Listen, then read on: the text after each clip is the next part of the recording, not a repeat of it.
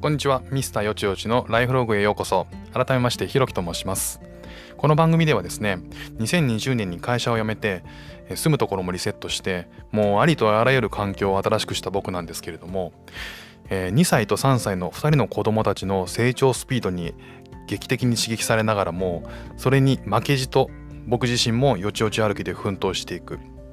そんな模様をお伝えしていければと思っています。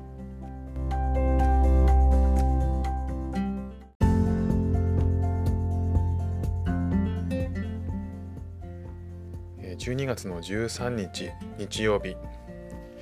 えー、僕がですねシンガポールに来てから、えー、9日目になりました、えー、9日目といっても、えシンガポールに来てから14日間っていうのは今コロナの影響で隔離生活が続いてまして、えまだホテルの中にいます、え息子2人2歳と3歳がいるんですけど、えその息子とえー、僕と3人でホテルにす今いるので、まあ、まだあのシンガポールに来てからゆっくりシンガポールの土地地を、えー、自分で歩いたことがまだないですね。あともうちょっとの辛抱なので、まあ、引き続き頑張りたいと思います。えーまあ、ただ、えー、ようやくもう残りは残り6日になってきたので、えー、今週の土曜日にあ来週今度の土曜日が、えー、このホテルを出られる日。あのこの缶詰生活から、まあ、あの解放される日ですね。なのであのもうカウントダウン折り返したあとはもうカウントダウンなのであとは、えー、もう日々、えー、指より数えて待つという形なのでまあちょっとは気持ちが楽かな。スタートした時は、まあ、2週間っていうのは途方もないあの長いあの日だなと思ってたんですけど、まあ、折り返してみると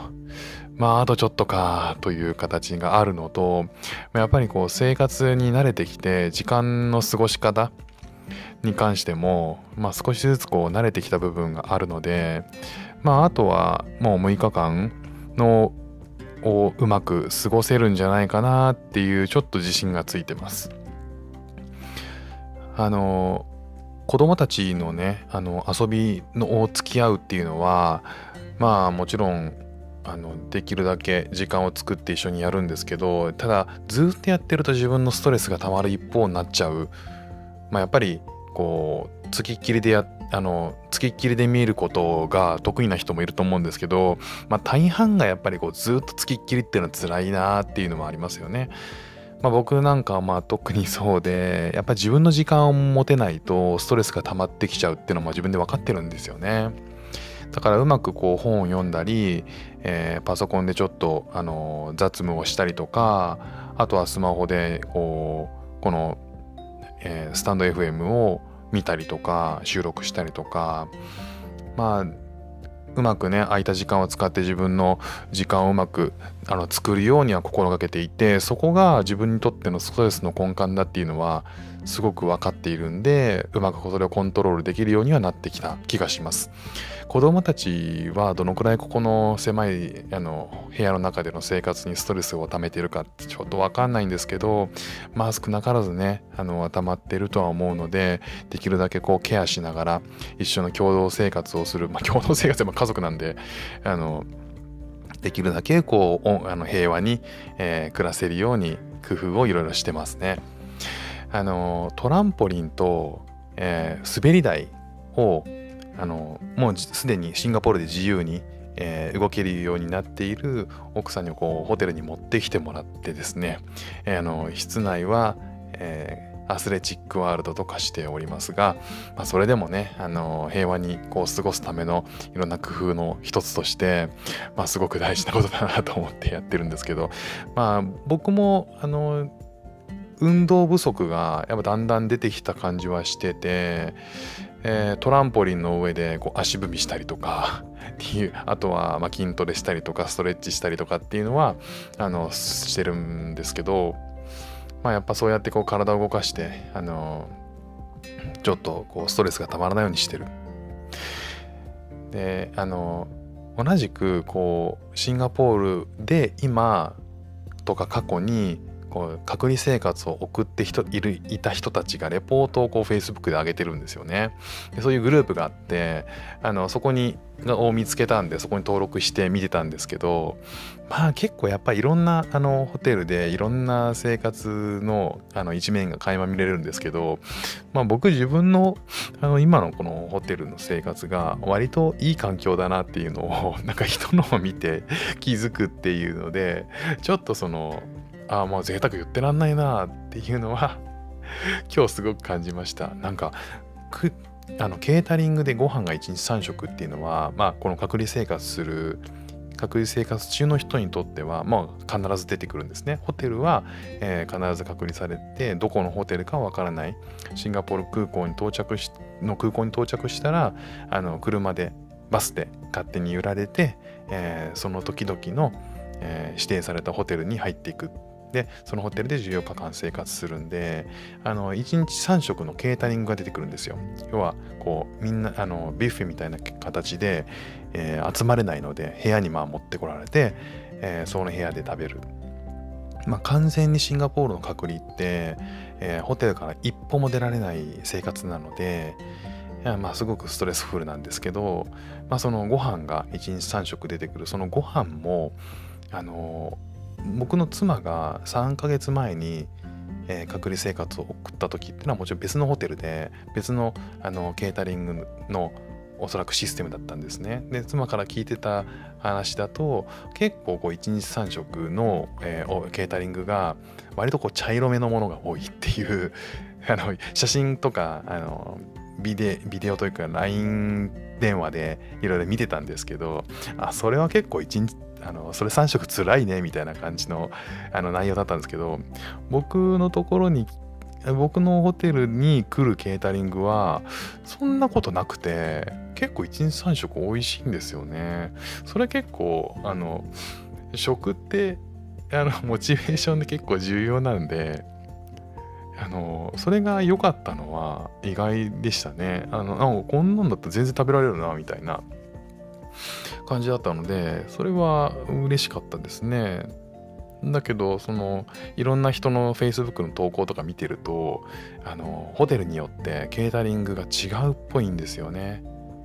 だからなんかこうああ投稿してる人のあのコメントとか見るとでも明らかにおいこれみんな突っ込んでくれよ。やばいだろこの飯あのご飯みたいな投稿も結構あるんですよ。もうネタみたいにしてみんなあげてて。これ食えるかみたいな。これ3食食えるかみたいなアップしてるんですけどまあ見ると確かにそうだなっていう。まあそういうものを見てるとあ自分のところってあ条件良かったんだなっ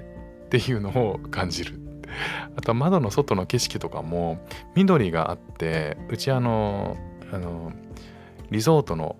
シンガポールの中でも都市部じゃなくてリゾートの方なんリゾートエリアの方なんですけど窓の外は緑もあって遠くには海も見えて、え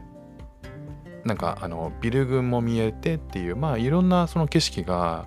あの窓の外って見渡せるので、まあ、中には窓の外がいきなりビルっていうこともあるし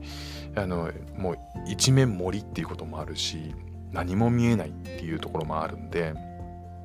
まあそういう意味ではあの割と快適に過ごせる条件だったのかなっていうのを今日思いました。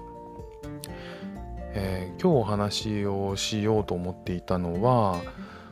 えー、僕がこう、えー、シンガポールに来ることになったのは妻の、えー、海外赴任があのきっかけなんですけど、えー、人生においてこう行き詰まっててた時期っていうのがあったんですよね。行き詰まってるというかあもうちょっとそのこういうじこういう生活がしたいなとかこういう生き方だったらいいなこういう生き方に,、うん、になったらいいなっていうのを思って悶々としてた時期っていうのがあって。でそのそのぐらいの時にあのおすすめを皆さんもしそういうふうにあの行き詰まってる方にあのお伝えしたいやってみてほしいのが、えーえー、先のなりたい自分を、えー、改めて考えてみるっていうことですね。人生に行き詰まってた時時にいろんなそのいろんな人のあの名言ってあるじゃないですか。すごくいっぱいあると思うんですけど検索すると。うん、例えばこうスティーブ・ジョブズとかだったらもし今日の人生今日が人生最後の日だったら今やろうとしてることは本当に自分のやりたいことだろうか？とかまあなかなかあの確かにまあ名言というか名言。難しいですけどね。とかあとはそうですね。ナポレオン。じっくり考えろ。しかし行動する時が来たなら考えるのはやめて進め。とか。吉田松陰。とかだったら食いるよりも今日直ちに決意して仕事を始め技術を試すべきである。とか。まあいろんな名言あの人生の行き詰まった時の名言ってあると思うんですけどそういうあの名言を読んでいてすごく思うのがそ,、まあ、その時にすごく感じたのがその自分が進むべき方向が分かんねえんだよみたいな。そこが知りたいんだよというか今今やるべきこと今日が人生最後の日だったら今やろうとしていることは本当に自分のやりたいことだろうか。今日やるべきことやるべきことをやっているんだろうか。結局そこが結構分かんなかったんですよね。であのとあるセッションがあのありまして、まあ、仕事に関連するセッションだったんですけどあの自分を自分のモチベーションを見つめ直そうみたいなセッションでやったのがすごく自分にとって刺さって、まあ、何をやったかっていうと、えー、10年後何をしていたいかそれをもう一度考えましょうと。で本当に大事なもの自分の価値観にを見つめ直して本当に大事なことをまず考えてくださいと。で、えーと、それがあった上でじゃあ10年後どうなっていたいですかと。で10年後いやいや漠然とはなんとなく考えてましたと。でその頃は結婚もしていたしあの子供もいたので、まあ、10年後って言ったら子供が高校あ中学かな、中学入ってとか、まあ、結婚してるけど、まあ、お互いにあの働いていてとかまあ正直こうなんとなくこういう、まあ、経済的にこのぐらいの収入があってとかっていうのはあったんですけどそれをあの具体的に書き出すってことはしてなかったんですよね。で、まあ、10年後それになりたい自分を書き出してくれる書き出しましたと。じゃあ5年後どうなってたいですか？要は10年後その自分になるために5年後はどうなってるべきですかと。で10年後は途方もないけど5年後だったら確かに考えられるなと。でもうちょっと具体的になるんですよ。でじゃあその3年後そうなっているために1年後はどうしてますか？どうしているべきですか？でじゃあ1年後そうなっているためには3ヶ月後にどうなってるべきですか？3ヶ月後のそうなってるためにじゃあ、えー、1週間後何をしているべきですか？じゃあその1週間後になっているために今日何したらいいですか？明日その一歩近づくためにインパクトのある変化は何ですか？あなたが今生活をしている中で足りないものそのインパクトのある変化を起こすために何を変えたらいいですか？っていうところまで落とし込んだんですよね。でそれやった時に自分がその理想となる、えー、人生においてのきっかけを今何もしてないなって思っちゃったんですよ。で結構それ衝撃で僕にとっては。本当に自分のあのなりたいこととかやりたいこととか価値観に正直になってみた時にあ行き詰まってるというかなんか悶々としてたのって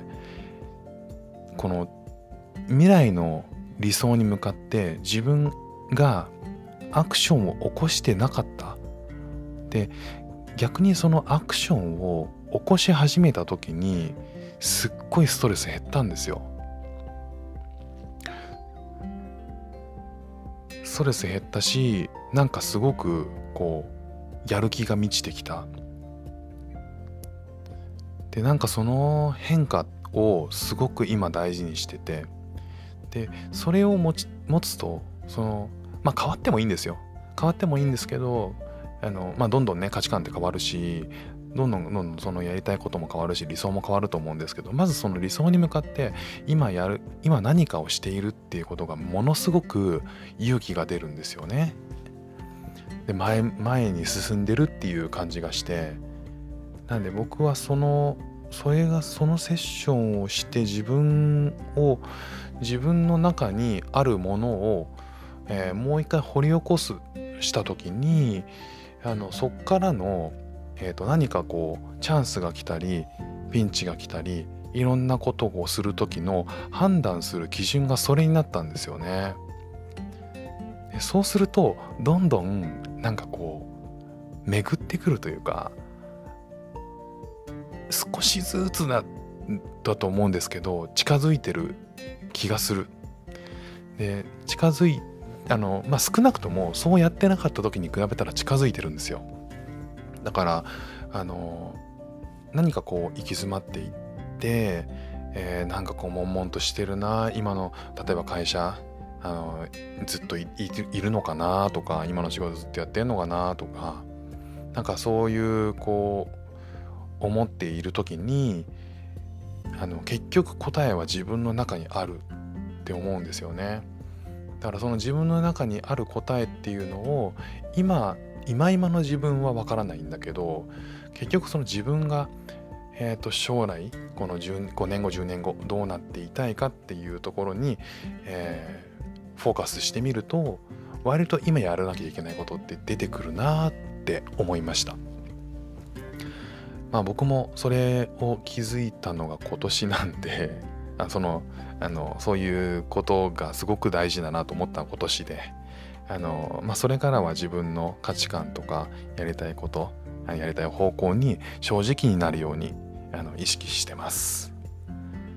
ということで今日は、えー、自分に人生に行き詰まったりした時に、えー、答えは結局自分の中にあるんだな是非この5年後10年後将来の、えー、なりたいものっていうものに当てはめてみて、え